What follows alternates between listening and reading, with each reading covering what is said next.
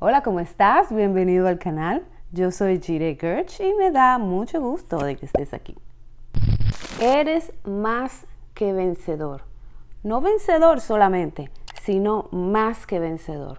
En el día de hoy quería recordarte estas palabras porque hay algunos de ustedes que necesitan ser recordados, que son más que vencedores. Pero antes que todo, vamos a conversar con el Señor. Padre bueno, gracias por tu palabra. Y gracias porque tú siempre llegas a tiempo. Te damos gloria, te damos honra, te damos la bienvenida a este espacio, al espacio de cada casa de todos aquellos que están mirando este video. Bendíceles, Padre, prospérales conforme a las riquezas de tu gloria. Te pido que tú santifiques sus vidas conforme a la verdad de tu palabra, que guardes sus salidas y sus entradas y no permitas que ninguno de ellos pierda su destino. En el nombre de Jesús. Amén. Una de estas noches estaba yo meditando y esa palabra venía tan fuertemente a mi corazón. Somos más que vencedores. ¡Wow! No solo somos vencedores, sino que somos más por causa de lo que nuestro Señor Jesucristo hizo por nosotros. Nosotros somos más que vencedores. No obstante a eso, cuando el Señor comienza a hablar de que somos más que vencedores, por medio de aquel que nos amó. A través de aquel que nos amó, nosotros somos más que vencedores. Pero eso quiere decir que vamos a atravesar momentos de dificultad. Y por eso quería hablar el día de hoy, porque yo sé que posiblemente te encuentres en algún momento de dificultad. Y el Señor quiere recordarte que esos momentos de dificultad no son para tu muerte, no son para tu destrucción, sino que son para llevarte de gloria en gloria y llevarte a un cada vez más excelente, eterno peso de gloria. Y yo te voy a leer varios versículos porque eh, lo que tú estás pasando, tú no eres el único que lo estás pasando, sino que son muchos de tus hermanos, muchos de mis hermanos que estamos atravesando circunstancias, pero que nuestra vista tiene que ponerse en el lugar correcto de manera que podamos soportar, sabiendo que no estamos solos y que no vamos solos, que no estamos atravesando el mar solos, sino que el Señor va con nosotros. Como en esta semana pasada, eh, uno de los versículos que salió en la, en la aplicación de la Biblia era eh, un versículo en Isaías que dice, aunque pases por las aguas, yo estaré contigo. El Señor siempre está contigo, siempre está conmigo en medio de la tribulación aunque estemos pasando por las aguas, aunque estemos pasando por el fuego, aunque estemos pasando por el valle de sombra, de muerte, cualquier circunstancia que nosotros estemos atravesando, si le amamos y nos sujetamos a Él, Él siempre está con nosotros, Él siempre nos está sosteniendo. Y te voy a leer este versículo para que tú entiendas que cuando nosotros pasamos por la circunstancia de dificultad, se siente como si fuera lo último de lo último. En ese momento no hay ni siquiera palabra que consuele. Sin embargo, de todas maneras, siempre cuando amamos al Señor, cuando nos sujetamos a Él y somos obedientes a Él, Él siempre nos saca camino. Siempre. Siempre hay una respuesta, siempre hay una, una puerta al final del camino o de la circunstancia o del entrenamiento que el Señor viene y te abre. Siempre. El problema es cuando estamos en el mismo medio del fuego, que a veces ni las palabras, a veces ni el consuelo eh, funcionan, ¿saben? Y lo que funciona es esperanza que en, eh, en, la profundidad de tu corazón tú mantienes porque tú sabes que tu Dios no es un Dios mentiroso y tú has visto a Dios sacarte en otras ocasiones. Fíjate en lo que dice en 2 Corintios 4, 7 al 9. Pero tenemos este tesoro en vasos de barro para que se vea que la excelencia del poder es de Dios y no de nosotros. Y aquí viene, aquí viene que estamos atribulados en todo, pero no angustiados, en apuros, pero no desesperados, perseguidos, pero no desamparados, derribados, pero no destruidos. Y aquí es que, eh, que vengo con esta sensación que da cuando nosotros estamos pasando por ese momento de dificultad. Vamos a observar en este versículo algo bien interesante. Y son las palabras que describen precisamente cómo uno se siente en estos momentos particulares. Atribulados, en apuros, perseguidos, derribados. Fíjense que son palabras fuertes. Sin embargo, no es el final de cada palabra. No es el punto de quiebre de cada palabra, sino que el, exceso, el punto de quiebre de cada palabra es el siguiente. Angustiados, desesperados, desamparados. Fíjense la diferencia entre atribulados, en apuros, perseguidos, derribados. ¿Cuántas veces no te has sentido atribulada? Atribulado. ¿Cuántas veces no has estado en apuros? ¿Cuántas veces no has sido perseguido o perseguida? ¿Y cuántas veces no te has sentido derribado? Pero si te vas a las otras palabras, esas palabras como que no tienen, no tienen salida. O sea, él hace la relación entre atribulados y angustiados. Atribulados sí nos sentimos, pero no llegamos al punto de la angustia. Fíjate que se parece, pero no es lo mismo. Cuando estás atribulado, te puedes sentir como si estuvieras angustiado, pero realmente no estás angustiado porque el Señor no te deja llegar a ese punto. Si llegaras a ese punto y supieras realmente cómo es que se siente y Dios te abandonara, no queremos ni siquiera saber cómo que se siente eso. Nosotros creemos que estamos angustiados, pero realmente estamos atribulados. Lo mismo con la otra parte que dice, estamos en apuros. Sin embargo, el Señor no nos deja llegar al punto de la desesperación. La desesperación es lo que va después de la depresión. Eso es, eso eso es lo último. Sin embargo, nosotros muchas veces lo que estamos sintiendo en nuestras carnes en esos procesos y en esos tiempos de entrenamiento son los procesos de persecución. Esa persecución se siente como si tú estuvieras desesperado, pero realmente no llegas a la desesperación porque Dios no lo permite. Y el Señor no te va a dar más allá de lo que tú puedas soportar. Dios a cada uno de nosotros nos da una capacidad para soportar ciertas cosas. En el soporte parece una locura, pero ahí en el soporte es donde nuestra fe se forja.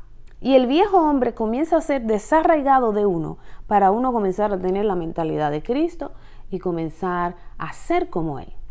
Sin embargo, cuando estamos pasando estos procesos de tribulación y entramos en apuros, pero no llegamos a la desesperación, porque el Señor no permite que nosotros lleguemos a la desesperación. Que como te había dicho, la desesperación es lo que va después de la depresión. Es un lugar de tinieblas demasiado profundo. Vuelvo y te repito, cada quien tiene niveles de aguante que Dios le da. O sea que tú y yo no nos podemos comparar con el que está al lado. Porque la capacidad que Dios le dio a esa persona de aguante no es la capacidad que el Señor te dio a ti, ni la capacidad que Dios me dio a mí. Por eso es que cada propósito y cada diseño es diferente. Y por último dice derribados, pero no destruidos. Fíjense que cuando tú estás derribado, se siente como si te hubiesen destruido, pero Dios no permite que llegues al punto de la destrucción al final te das cuenta que no has sido destruido, sino que el Señor lo que comienza es a levantarte, a restaurarte, a sanarte.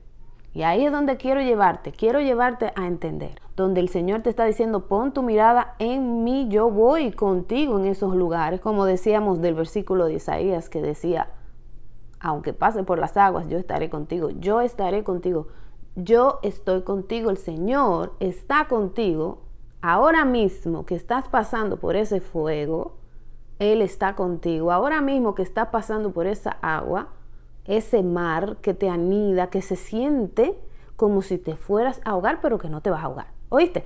Fíjate cuando uno siente esa sensación de ansiedad que da, de pensar que hay algo malo que va a pasar, sin embargo no pasa, eso es ansiedad. Entonces viene, tú sientes que te vas a ahogar, pero no te ahogas porque el Señor no lo permite. Ahí es donde quiero que veas la diferencia cuando nosotros estamos en los sufrimientos de Cristo y cuando estamos en los sufrimientos del mundo y por pecado, eso es otra cosa y no es el tema del día de hoy. Sin embargo, fíjate cómo el Señor caracteriza estos sufrimientos en 2 Corintios 4, 17 al 18. Pero fíjate la primera parte que dice, porque estos sufrimientos insignificantes, ¿por qué son insignificantes? Porque te dan la capacidad de de desarrollar este, este aguante, pero nunca te lleva al extremo de destruirte. Por eso es que en el verso de 2 Corintios 4, de 7 al 9, habla de las diferencias, las diferencias con relación a lo que se siente cuando estamos metidos en procesos de entrenamiento y cómo el Señor va con nosotros, que no permite que la destrucción nos ahogue, sino que el Señor mismo nos saca, nos alivia, nos, nos sana, nos libera de la mano del cazador, de lo que sea que tengamos que ser liberados, ahí está el Señor para liberarnos Mientras tanto estamos atravesando, pero estamos aprendiendo, estamos desarrollando nuestra fe. Es durísimo, sí. Se siente como si estuvieras destruido, sí, pero no. Lo que quiero recordarte el día de hoy que tú no estás solo, tú no estás sola en eso. El Señor te lleva de la mano, Él está ahí contigo. Confía en Él y no pierda las esperanzas, porque siempre el Señor llega para sacarte, para liberarte. Solamente humíllate delante de su presencia, adóralo, busca su rostro. Busca su rostro porque Él es tu única esperanza en cualquier circunstancia que ahora mismo tú estés pasando. Dile a Él que te dé gracia. Yo siempre pido al Señor por gracia. Señor, le digo, en este día, Padre, yo te pido que me des tu gracia para yo poder soportar o hacer las cosas que tengas que hacer en este día. Yo le digo, Señor, dame tu gracia. ¿Qué significa esto? Que la gracia es esa capacidad para poder hacer aquello que el Señor quiere que yo haga. Esa capacidad de soporte, esa capacidad y esa habilidad que yo necesito en el día. Dame gracia, Señor. Díselo al Señor. Dame tu gracia. Normalmente cuando nosotros estamos pasando por tribulación y estamos en este entrenamiento X, lo único que queremos y lo único que pensamos es, Señor, sácame de aquí. Y es normal, mira, porque yo he dicho eso un millón de veces. Sin embargo, donde Dios quiere llevarnos esa, en vez de, necesariamente orar de esa forma constantemente, es creer que Dios siempre te va a sacar, pero que tú no desaproveches ese entrenamiento para aprender lo que sea que Dios te esté enseñando. ¿Qué es, Padre? lo que yo tengo que ver en este entrenamiento? Mira, esa pregunta se hace en medio del dolor. Esa pregunta se hace en medio de la tribulación, en medio de la persecución, en medio del apuro, se hace esa pregunta.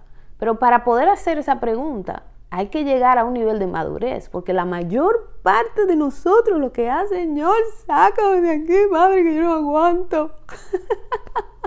eso es lo que hacemos. Y eso es normal. Y el Señor lo poco a poco nos va puliendo, poco a poco nos va instruyendo. Llega un momento que más que decirle, sácame de esta situación, dime qué es lo que yo tengo que ver. Dime qué es lo que yo tengo que aprender, dónde es que está el asunto, eh, de qué yo me tengo que arrepentir, porque a veces tiene que ver con eso. ¿Qué es lo que se está moviendo detrás de esto? ¿Dónde está la situación? ¿Qué es lo que yo tengo que aprender? Yo te aseguro que el Señor te va a comenzar a mostrar. Muchas veces quizás no te muestra muy claramente al principio, porque quizás no es el tiempo todavía de salir de esa persecución.